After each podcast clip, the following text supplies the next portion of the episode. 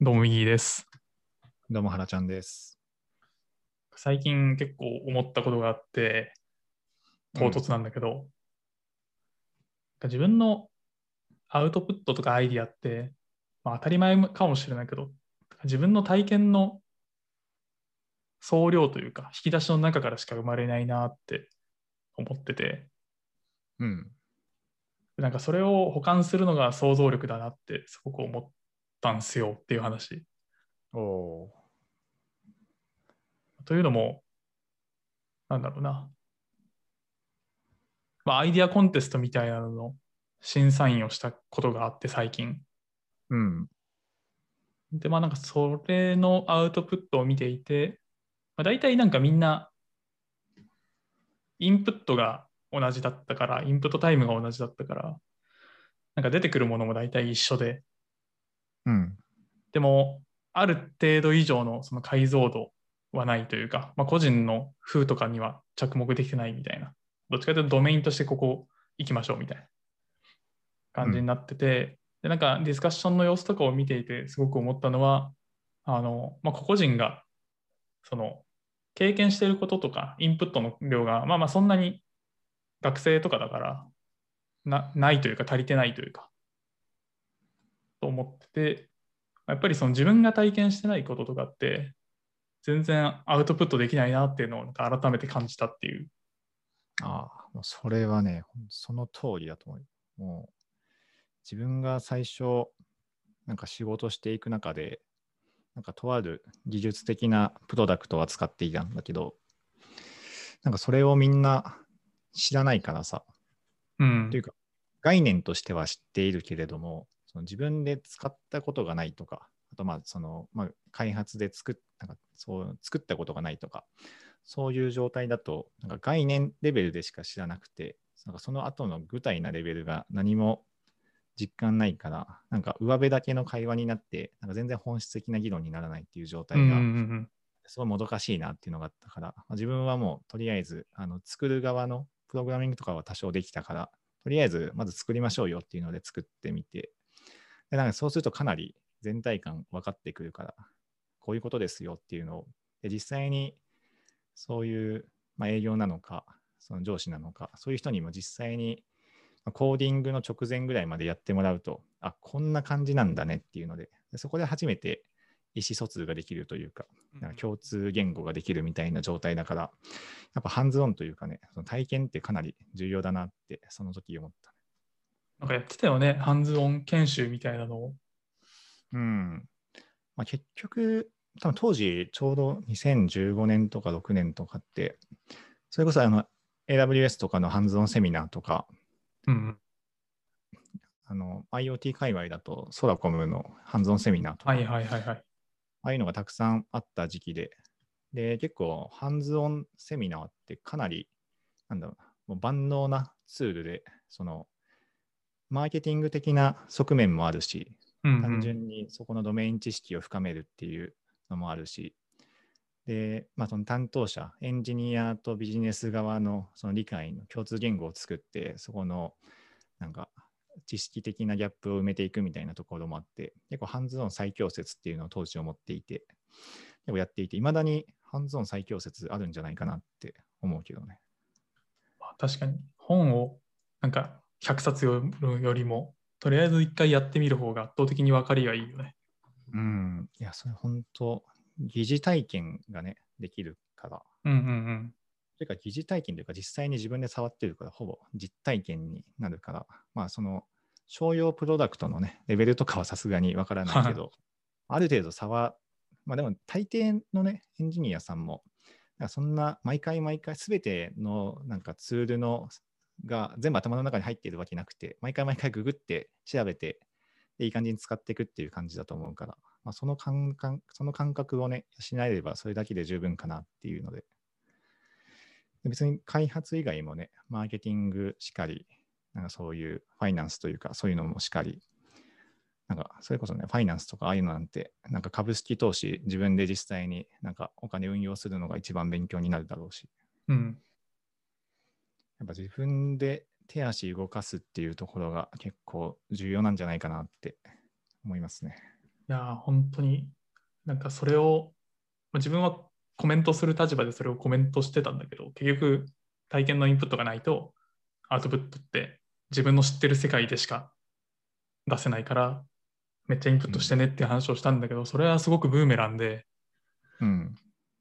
結構反省をして、やっぱ、例えばまあ、ウェブのマーケティングができると言っていても、そのどうやって広告を入稿しているかっていう管理画面で、うん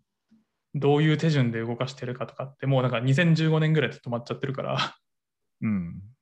なんかそれ以上のことはあんまり知らないし、だからどこにつらみがあるかもよくわからないし、うん。なんか現場のこととか解像度が高くない状態で企画をするようになってしまったら結構危ないなというのをね、改めてなんか戒めのように感じたっていう感じだね。ああ、それは自分も反省すべきところはたくさんあるなって思うし、やっぱね、現場感ない状態で、ちょ上流の仕事って、まあ、無理だなって思うよね。まあどんなに頭良くても、まあ、あの、パッと見ね、ものすごく綺麗に、あ、教科書通りな、おーすごいみたいな、これビジコン優勝だねみたいな、なんかそういうのは作れるけど、実際ね、その現場かとのギャップがかなりあったりするし、あと現場の理解も得られないしっていうので、まあ、実際に自分がそこに入り込んで、なんかね、いろいろも、なんかもみくちゃになった方がいいんだろうなって。そういう、なんか最近増えてるよね。なんかそういう参画じゃないけど、うーん。この職場体、なんか大人のはいはいはい職場体験。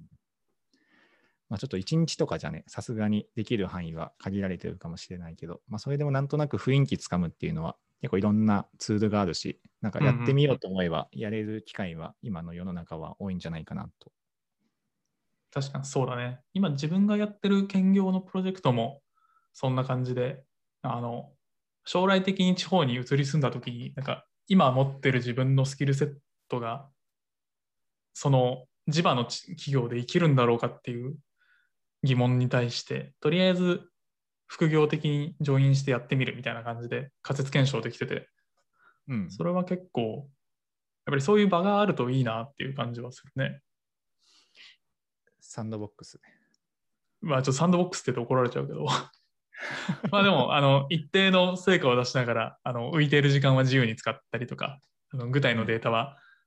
なんだろうな、セキュリティ担保した上で自由に使うっていうのは OK になってるから、契約上。うん。そういうのは相当いいなって思うし、やってみて思うのは、なんだろうな、ウェブの記事とかインタビューとか本に載っているような、こう、上積みだけじゃない、もうちょっと裏側の泥臭いところを、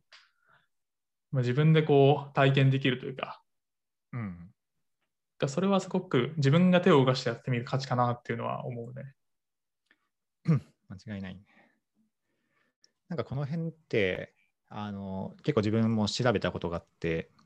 この、いかに人は、この物事を理解するかっていうところをうんうんうん調べたことがあって、でも結果的には、結論は、あの、あたかさんが出している、あの知性の革新は近くにあるというあの論文に全てが書かれていて、お結局ここに戻るのか、あたかさんすごいなっていう。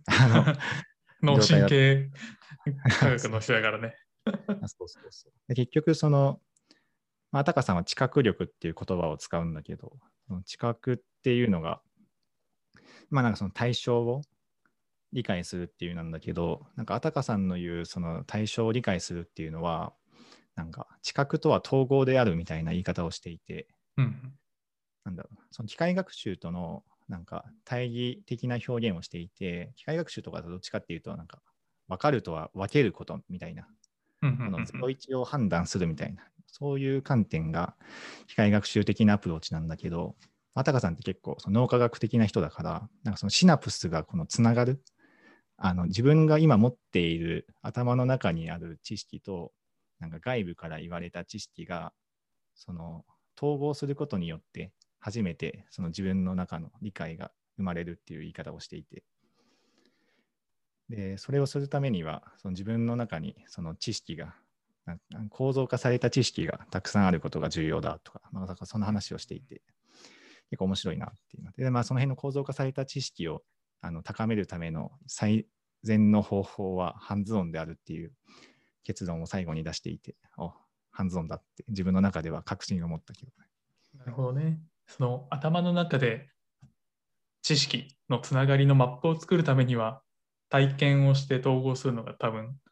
最も手っ取り早くて。うん。で、そのマップが一度できていれば新しい刺激に対しても、ああ、こことつながるのかみたいなのが、わりかし早く理解できるメメタな感じの。認知ってことだねにその通り。でなんか3パターンぐらいにその自分の体験が分類できるみたいなことを言っていて、一つがその知的経験っていう、どっちかっていうと、なんだろうな、あのアカデミックな世界のその原理原則を学ぶみたいな、そういうソフトウェアのアーキテクチャの話とか、データサイエンスの話とか、それこそま物理学とか科学とか、まあ、そういったあのアカデミックな原理原則からのメタファーっていう観点でそこの原理原則を学ぶっていう話と、で2個目があの人からの学びっていう人的経験っていう言い方をしてたんだけど、まあ、いろんな人と接することで、まあ、人から学ぶことって多いよねみたいな話で、で3個目が、あなんか結構もう全般的な話なんだけど、なんか思考経験っていう言い方をしてたけど、まあ、これは多分あの身体的な経験も含めて、なんかある対象の物事をどれだけ深くなんか考えたかっていう、まあ、大学院とかでね、なんか論文とか書くときに多分そのドメインに関して相当深く深掘りするから、そうするとなんか他の物事とのなんか類推じゃないけど、そういったことができるようになるはずだから、こういう原理原則っていう知的経験と人からの学びの人的経験と、なんかあるドメインに対する思考経験が、まあ、高まれば高まるほど自分の物事の理解力が高まるぞっていう、あそうしてあたかさんになるんだっていうのは、あだから あだからこの人こういう新日本とかこういう本が書けるんだっていう感じに思ったけど。なるほどね。確かに。特に3つ目のなんか、一つ自分の中で深いドメインの知識とか経験を有しているってすごいメタな認知としては大事な気がしてて、うん、あの、俺は、まあ、野球で言うとここのことだなみたいなのって、まあ、ビジネスとかやっててもよくある話じゃないですか。うん、間違いない。そういう自分の中のダーンと深いアンガーみたいなのを持ってるかどうかでも、メタ認知の力ってだいぶ違うんだろうなとかって思う。そうね。なんか対象、そのなんだろうな目、目の前の対象を識別するみたいなところは、なんかある程度ロジカルな考え方で、なんかこれは、なんだろうな、これ、なんか同じと違いの識別というか、共通点差分点を見極めるっていうことが、多分その基本的な理解、な何かを理解しているっていうことは多分その A と B の共通点が何で差分点が何かっていうのが言語化できている状態が多分 A と B を理解しているっていう状態だと思うから。で、ただそれだけだとなんかあんまりパッとしなくて、だから何みたいな、そこのソーファットを一段上げて解釈できる力が多分すごい重要で、この辺ね、なんか大前健一さんがなんかのセミナーでそれ言ってたね。全体を通じて、だから何っていうものに対して一言で言えるかどうかみたいいやー、確かに。いや、なんかその話を聞きながら、最近、あの滑り込みで佐藤柏店に行ったんですよ。おあの、セブンイレブンとか楽天とかユニクロとか、えっと、T ポイントとかか、そういうロゴのデザインをしてた人で、な。うん。なんか、佐藤柏が言っていたのも、なんか結構似たような感じで、そのブランドのストーリーをバーッと考えたときに、すごいなるべくして、このロゴにしていると。うん。で、なんか他の人から見たら、まあ、T ポイントのやつとかさ、誰でも作れるやんっていう、こんなもん、こんなもんで金もらっとんのかみたいなことを批判されるけど、その批判はめちゃめちゃ嬉しくて、なぜならそのぐらい抽象化して、みんなにこうストンと落ちる形にするところにめちゃめちゃ本当に時間かけてるから、うん。そう言ってもらえることには、えっと、もうめちゃめちゃ僕は誇らしいみたいなことを言ってて、まさにその T ポイントだったら T ポイントという価値を、あ T ポイントとはこういうことです、ドンっていうのをビジュアルで見せてるっていうのは、まああの人の凄みなのかなと思って。うん。なんかね、すごい。まあ、さ最初のね、冒頭で言ってた、その想像力みたいなところかもしれないけど、うん。ただ、なんだろうな。たんなんか妄想と構想の違いみたいなのをね、誰かが言っていて、妄想はそのファクトゼロなんだけど、もう完全に、もうただファクトなく夢うん心地を描いてるんだけど、この構想はその一定のファクトがある中で、まあ、意図的に論理の飛躍をして、その S 型を書くみたいな、まあ、見えないものを言語化するというか可視化するみたいな。まあ、それがね、めちゃくちゃ難しいわけなんだけれども、まあ、それ その辺の、まあ、高さんの言う知覚力というか、このソーファットに応える力というか、そのあたりがね、重要なんだろうなっていうことだけは理解しつつ、まあ、なかなか一朝一夕にはできないから、とりあえずいろんなことをハンズオンやっていこうかなっていうのが、自分の今の考え方になったかな。確かに。確かになんか今の話を聞いてこう構造化されているベースみたいなものが全くない状態でこう想像力を働かせると多分妄想にしかならなくてうん。なんかそれを実行可能な飛躍した仮説にちゃんとこう持っていくのって結構経験とかまああのインプットをどれだけしておくかとかっていうのがめちゃめちゃ効くんだろうなと思ってて。うん間違いないね。まあ結構、その、超ベテランの、なんか、スーパーコンサルタントの方とか、その、いろんな話を聞いて、パッと直感的にこうだって思うことが、まあ、大体合ってるケースが多いっていう話があるんだけど、まあ、多分それって相当自分の中になんか蓄積された経験があって、でしかもそれが多分構造化された形式値になっていて、だから割と直感的に言ったことが、後からロジックを組み立てても大体同じ合致するみたいな、そういう状態なんだろうなって思うから、やっぱなかなかね、この自分で手足動かした経験をどれだけ蓄積するかっていうのが重要なんだろうなと思いますね。いやー昔、今しめも含めて。いやーなかなかちょっとやっぱ外にね、出るのが難しくなったから、体験の総量は減ってるような気はしてて、あの、意図的に頑張んないと。うん、ああ、それね、本当そう思う。なんか、このあたりって自分の大学院の時の研究テーマのうちの一つでもあったりするんだけど、あうん。の近くの認知のところとかって、なんか、ペンフィールドっていう人がやった実験の中で、こう、大脳に占める体の各部位のなんか領域の割合うん、だから大脳の40%はあの実は手ですみたいな。おおとかああるんだけどなんか一番大きいのは手手と指なんだよね。う。うん、次が、えっと、口と耳と鼻と、まあ、五感を司っているようなところなるほど。になってて、えっと、やっぱり脳みそに与えてる刺激のうちのでっかいところは手ですと。うん、手で触ったもの、感じたもの、触れたもの、握ったものみたいなのの経験が、まあ、めちゃめちゃその認知としては大きく脳にインプットされるから、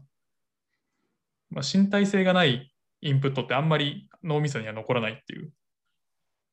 うん、のが、まあ、結構昔から脳科学では言われてて、もうなんか外出れないから触りようがないみたいな。ね。なんか、割とその、なんだろう対面でのスクールというか、学びと、そのオンラインでの学びって、結構近づけられるのかなって思ってたんだけど、うん。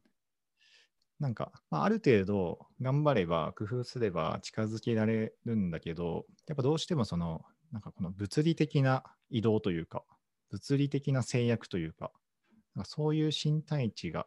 作用している領域って、やっぱ絶対あるんだなって、なんか思うよね。これ、あれ、東大の人もいてなかった？総長。あ、最近のあれでしょ？今年の3月の送る言葉みたいなやつだよね。言ってた言ってた。言ってたよね。なんか身体値の価値がどんどん高まるでしょうみたいな。まあ、その通りだなって。そその通りだな。どうしようみたいな。ソリューションなしっていう。課題認識が起きたっていう。だから、あれだ。別荘を買おうなんだ。ああ、つながったね。つながってたね。今、すごいストンと。まあだから、キャンプとか流行るんだろうなと思うけどね。うん。まあ、オフラインへの回帰ってね、よく言われるし、まあ、実際、別荘を DIY で作って、そこでチームビルディングと、そこでの基盤システム作って、アプリケーションも作って、あもう全てが学べるね。そうだね。こういうスクール作った方がいいかもね。別荘 DIY スクール。なんか一回やれたらさ、どこに負があるかめっちゃ見えるからさ、パッケージングできるんじゃないのってめっちゃ思ってるけどね。確かに。もう、あの、全部無料でノートにめちゃくちゃわかりやすい記事をアウトプットする。そうね。あそこはアウトプットして、YouTube で動画撮ればいいんじゃないと思うけど。うん、確かに。あ、別荘 DIY している YouTuber。あんまいないんじゃない？まだ。まあ多分そんそういう流れでやってる人はいないと思うし、それこそ最近プロセスエコノミーとかって言うけど、なんかそのプロセスを出していくことにみんなのいいねが集まるというか、確かに。あ、プロセスエコノミーっていいね。なんか、今時だね。そうそうそう。まあ、ケンスーさんが言ってるやつだけああ。あのそういう形で身体値を高めつつ、まあそれをアウトプットすると誰かのためになる、ためになる役に立つかもしれないっていうのは、まあ、なんかいいインプットアウトプットのサイクルな気がするね。やりましょ結局、ちょっと最近の興味関心がそっちに向いてるせいもあって、あの別荘を作ろうっていうゴールにしかならないんだけど、はう。い、連絡待ってます。別荘 DIY が最強のソリューションである。やばいね。みんなが別荘を持っているみたいな世界観は楽しいと思うけどね。うん。なんか、昔、なんだろう、自分のホームページを作るみたいな、それと同じように、物理的な空間に自分の居場所を作るっていう、ありそうだけどね。確かに。それめちゃめちゃ面白いね。はい。あの、改めて告知ですが、興味がある方は我々2人に連絡をしてください。お待ちしております。はい。自立できる方を大変募集しております。はい。はい。じゃあ、今日はこんなところで何を話していたかというと、あーまあ体験の総量がアウトプットを決めるし、それがないと想像力もうまく使えないというお話と、別荘欲しいねって話をしました。はい。はい。じゃあまた